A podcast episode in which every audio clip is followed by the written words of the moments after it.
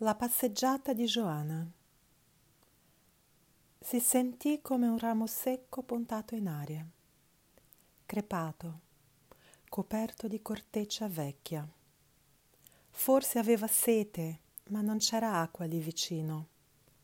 E soprattutto la certezza asfissiante che se un uomo l'avesse abbracciata in quel momento avrebbe provato non il languido torpore dei suoi nervi, ma il succo di limone che vi bruciava sopra, il corpo come un legno vicino al fuoco, ricurvo, scoppiettante, secco. Non riusciva a calmarsi dicendo è solo una pausa, la vita verrà dopo come un'onda di sangue lavandomi, inumidendo il legno bruciacchiato.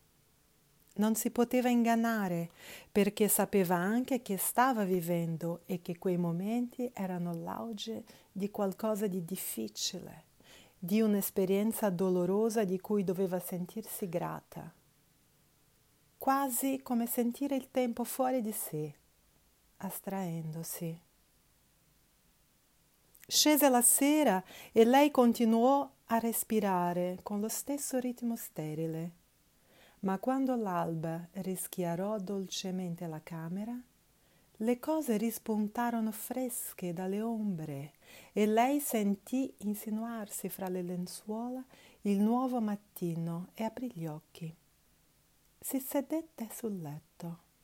Dentro di lei era come se la morte non esistesse, come se l'amore potesse fonderla, come se l'eternità fosse il rinnovamento.